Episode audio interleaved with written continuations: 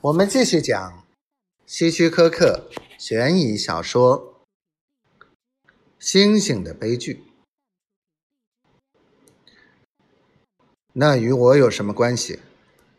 我说，我只是到这儿来研究动物的，不是想着怎样发财的。哦，是吗？他嘲笑道，在这种……连人影都没有的丛林里，你甘心在这里生活一辈子吗？你难道想死在这里，让自己的尸体成为野狗和鳄鱼的美餐？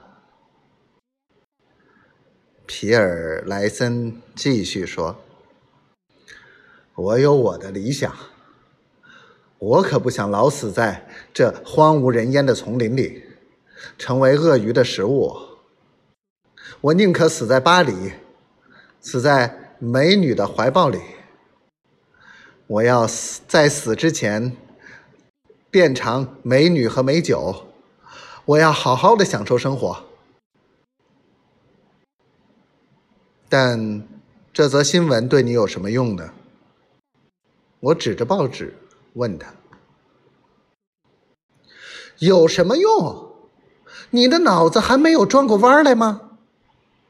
这则新闻启发了我，我皮尔莱森也要训练出这样一只猩猩。我是动物学家，我一定能训练出一只更优秀的猩猩，它将成为我的摇钱树。莱森，你的主意并不明智，违背动物的天性，将它训练成人。这对你有什么好处呢？我说：“我要是你，我就绝对不会这么做。”听完我的话，莱森笑得前仰后合，还一再嘲笑我是个傻瓜。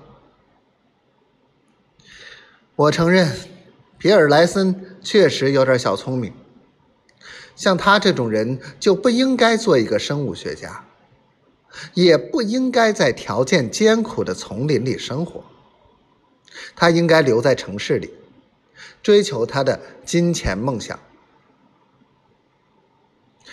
故事讲到这里，斯格瑞博慢慢停下来，他站起身，伸了一个懒腰，然后向前欠欠身子，好像在倾听什么。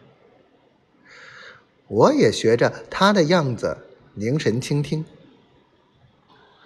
饲养室里依旧传来各种声响，似乎和刚才稍微有些变化，但我却说不出变化在何处。